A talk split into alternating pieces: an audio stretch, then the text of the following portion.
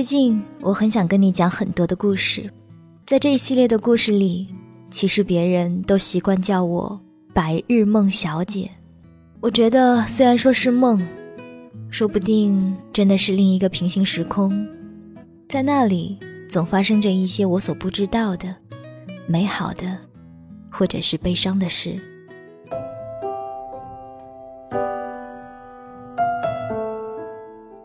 嘿，你好吗？我是三 D 双双，我只想用我的声音温暖你的耳朵。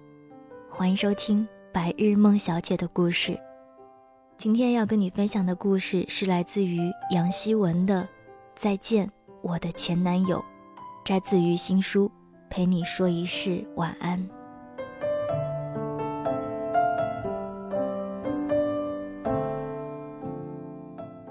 消失一年的忠诚回来了，嘉怡身边的所有人都瞒着他。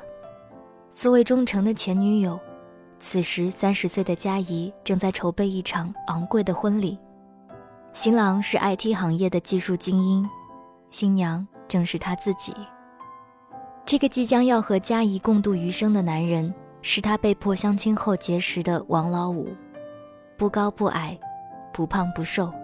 一副黑框眼镜架在浅浅的鼻梁上，在科技上有过人的聪明，待人却处处憨厚，连一向挑剔的嘉义父母在知晓新郎在市区中心那套一百八十平方米公寓的时候，都在说：“这个小伙子做我的女婿，我实在是放心。”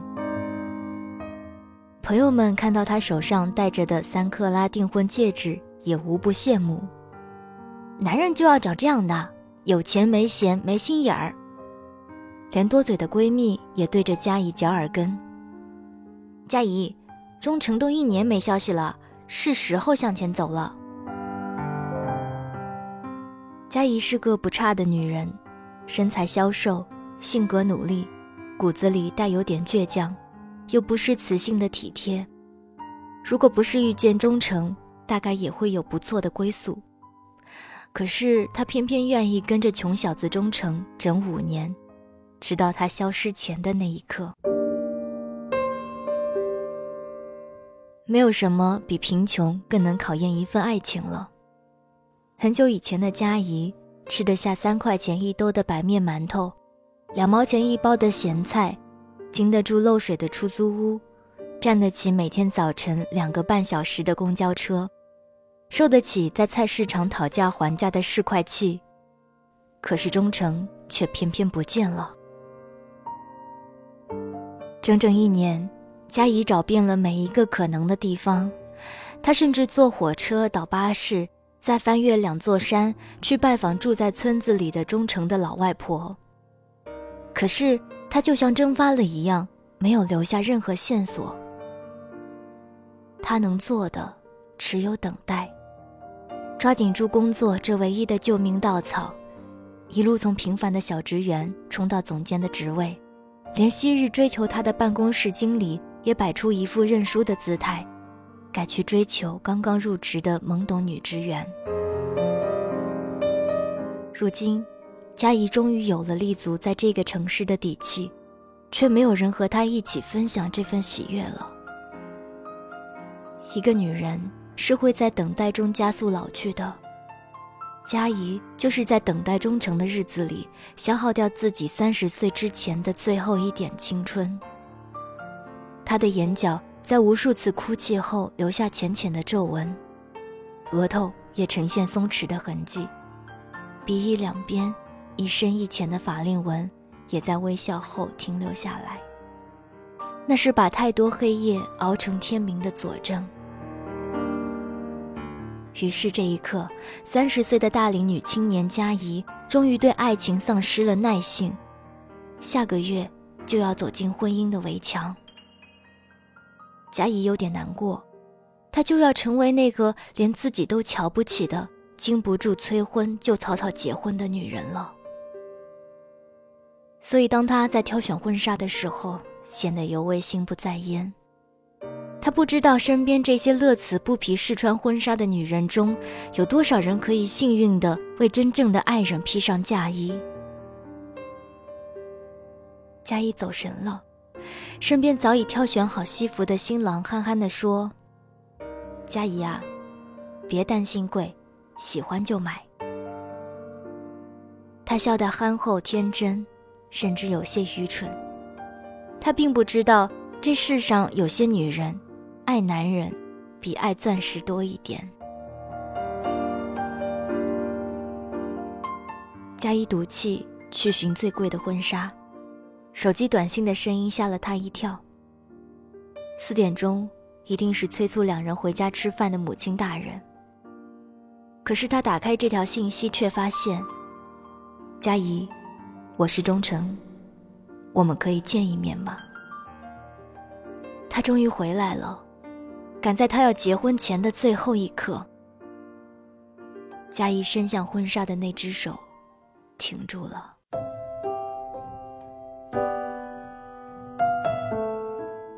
佳怡瞒过所有人，和忠诚约在这城市最高的商贸大厦里见面。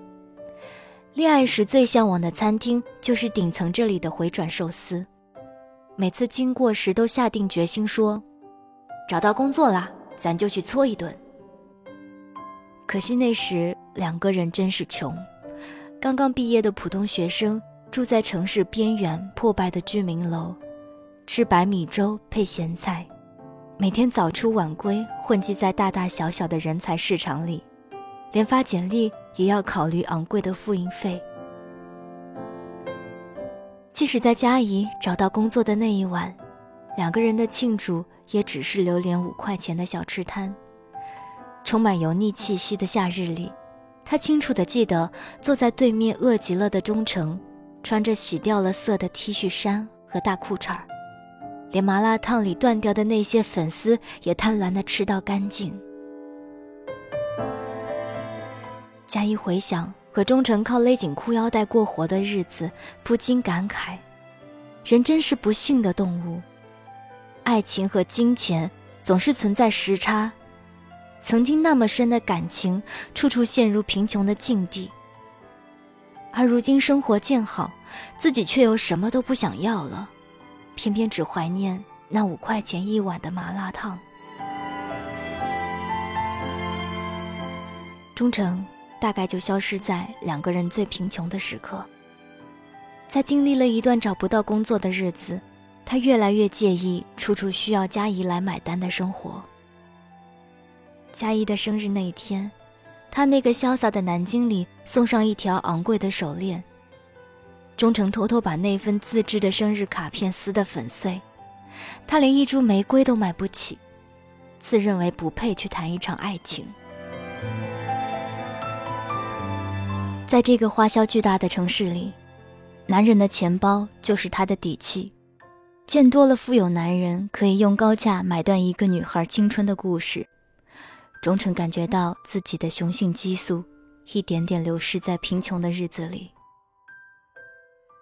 他头痛的毛病就是在那时发作的，起先是间歇的疼痛，后来慢慢就变成了无休止。加以销售工作的压力增大。脾气也并不温和，两个人隔三差五就要迎来一场无谓的争吵。直到有一天，佳怡微醺的带着升职的消息回到家，这个陈旧的出租屋里没了忠诚的任何气息。他泛黄的袜子、褪色的背心、洗不掉咖啡渍的情侣杯，通通都没了踪影，连那只放在床头太久没洗的碗。也不见了。佳怡后来在空荡荡的抽屉里找到一张字条，忠诚草草的写着：“佳怡，忘了我，好好的去生活。”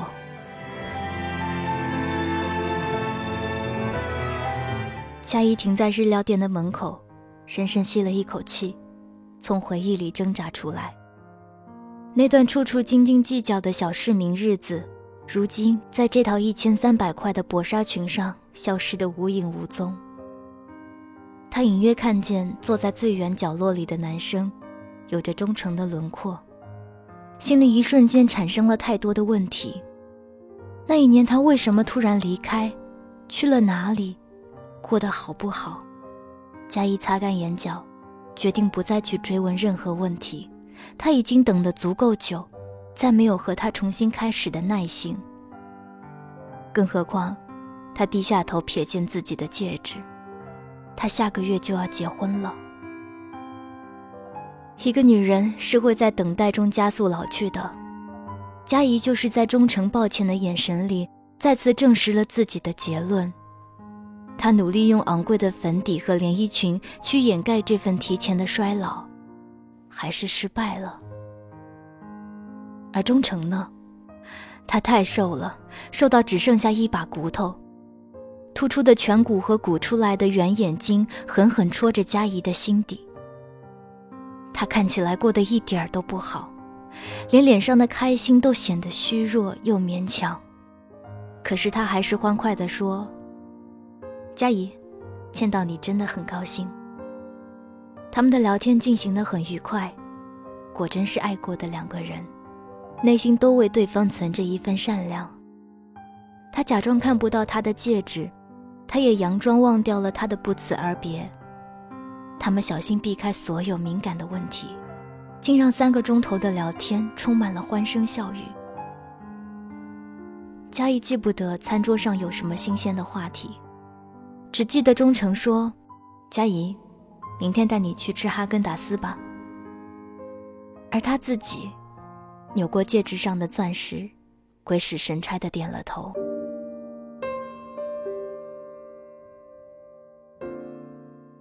忠诚似乎可以消费得起很多东西了，他带佳怡去吃哈根达斯，连价格都不看，只听信服务员的推荐。他第一次尝到居然燃有火焰的冰激凌，把几年前想吃的好胃口全部补回来了。佳怡想起几年前，这对他们来说简直是天价的奢侈。每次从门前经过，看着坐在里面优雅的小口小口吃着冰激凌的男男女女，心里都要狠狠地羡慕一下。每当这时，他总是扭过头，看着身边神色黯然的忠诚。故作轻松地说：“嗨，也不知道这比那门口的冰糕好吃到哪里去，不都是用来解暑的吗？”而如今，终于尝到了，那份羡慕却也化为虚无。想起公司年会里提供的冷饮就是这个牌子，自己从来没品尝的兴致，通通留给小助理。如今能够在这里大快朵颐，想必只是因为。和忠诚在一起，忠诚预定了旋转餐厅的位置。这城市里只有这一家，一顿晚餐的价格常常是白领半个月的工资。忠诚穿着整洁的西装，佳怡一身优雅的长裙，两个人在顶层大楼里举着红酒杯，看窗外的世界。这城市永久繁忙。八点钟的地面上还有为生计奔波的人群。忠诚记得曾经的佳怡就和自己站在那样的一群人中间。他抬起头，看着楼顶上模糊的人影，天真的问道：“天哪，能在里面吃饭的都是什么样的人啊？”忠诚带佳怡去看包场的电影，去泡豪华室内温泉。去酒吧买最贵的鸡尾酒，又去看陈忠兴的摄影展。他们还去找了出租屋门口的那个麻辣烫，曾经五块钱一份的一大碗，涨到七块半。老板的小电驴也换成了小面包。雇佣的一名小伙计有着和他当年一样的勤快和热情。周围涌现了更多的摊位。二十几岁的年轻人坐在简陋的木凳上，把几块钱的烧烤和啤酒吃喝到欢畅淋漓，在微醺里大谈特谈理想主义，和几年前的嘉怡和忠诚多么相像。这城市成全了太多人，也摧毁了太多人。嘉怡不禁想，那些当初和他们并排坐在一起吃路边摊的年轻人。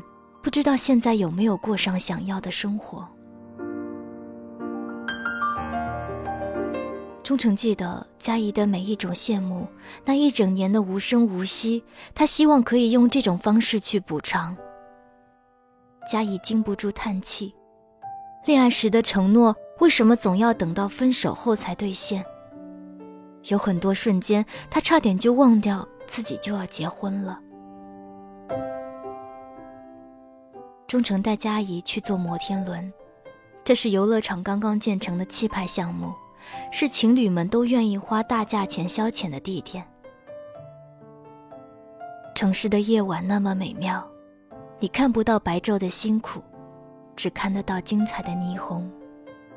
嘉怡看着月光下忠诚消瘦的侧脸。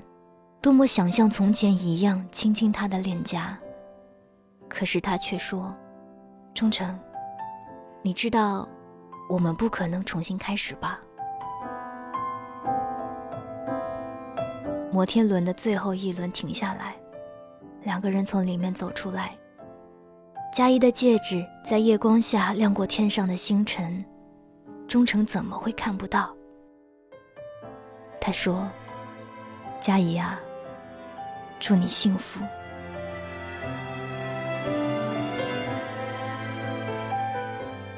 他离去的姿势有点趔趄，像喝多了酒，差点撞在门口的柱子上。嘉怡轻轻地说：“我会给你寄喜帖的。”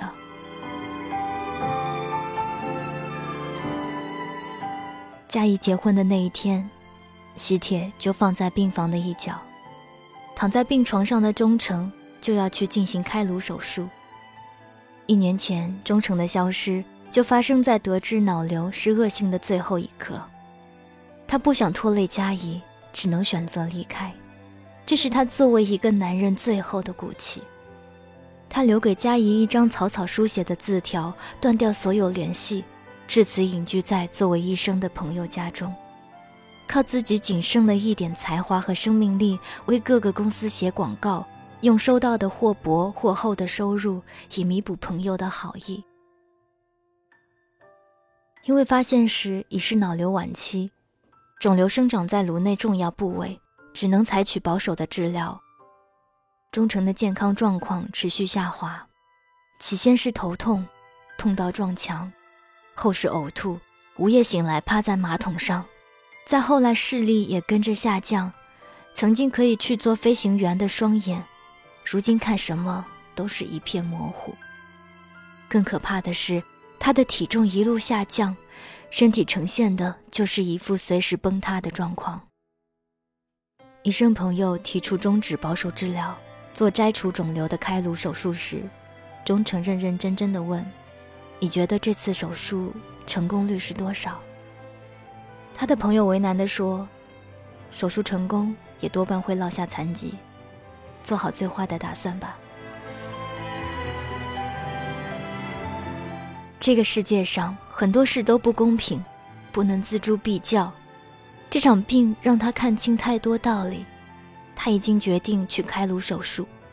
可是，在这之前，他希望去看看佳怡，那是个被自己辜负的挚爱女孩。在这场生死手术来临前，希望自己至少能有机会补偿给他一些之前许诺却从未兑现的事情，也算了了一桩心愿。忠诚被推进手术室前的一刹那，还在回味着和嘉义共处的一个月时光，不知他是否过得开心。自己这个差劲的前男友终于补偿了他从前的心愿，希望这算得上是一场体面的分手。他嘴角露出一抹微笑，手术室的门关上了。而此时，城市的另一端，穿着雪白婚纱的佳怡正坐在一辆飞奔去医院的出租车上。她在婚礼前无意听到有人谈论忠诚，正是有关今天的手术。他甩掉高跟鞋，穿过前来庆贺的人群，逃一般的冲出了婚礼现场。佳怡的头脑中不断闪现带有不同表情的面孔，也许不只是那个错愕的新郎，还有愤怒的父母、惊讶的朋友，很多素不相识的陌生人。他们都不知道，这世界上有些女人无论如何也不愿意成为那一些经不住催婚就草草结婚的人。她们爱男人，偏偏永远比爱钻石多一点。佳怡穿着雪白的婚纱，和医院的墙壁融为一体。她焦灼地等待着手术室敞开的那一刻。无论忠诚变成怎样的人，她都要和他永远在一起。多年前，佳怡和忠诚刚刚在一起的时候，经常去学校后面的山顶约会。那是很久远的年代，好像快乐还没有这么昂贵，一株四叶草，一场黄昏。都能够让恋爱持久。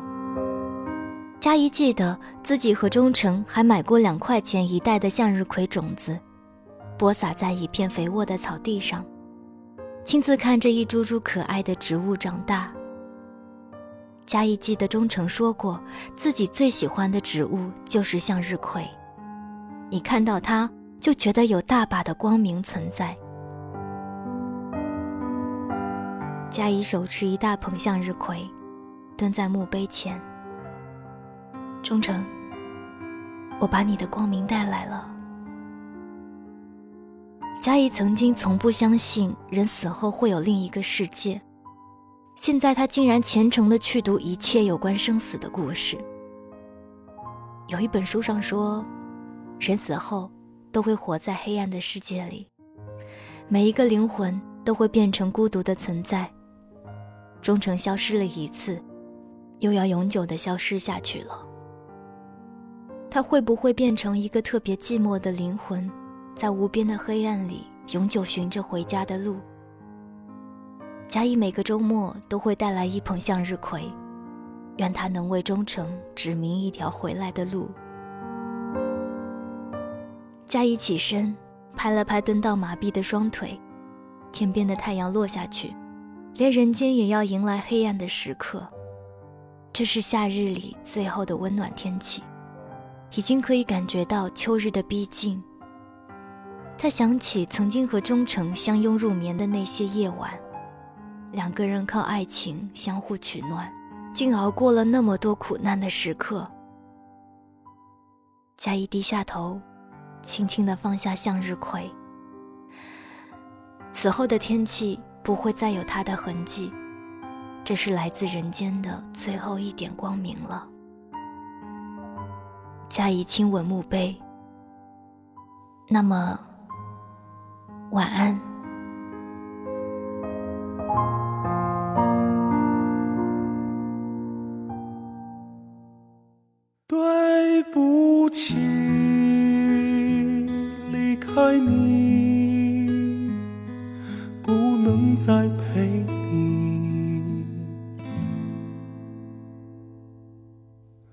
抱歉了，让你伤心。刚刚大家听到的这个故事是来自于杨希文的《再见，我的前男友》，摘自于《陪你说一世晚安》。如果大家也喜欢这个文章的话，你可以关注杨希文的公众号，你可以搜索“请尊重一个姑娘的努力”。我是 Sandy 双双，想要了解关于我的更多资讯，或者是看到更多节目的文字稿，欢迎关注我的公众微信，你可以搜索 Sandy 双双，Sandy 是 S A N D Y，这里是白日梦小姐的故事，我是 Sandy 双双，我只想用我的声音温暖你的耳朵，晚安，亲爱的你。对不起，离开你。我做了最后的。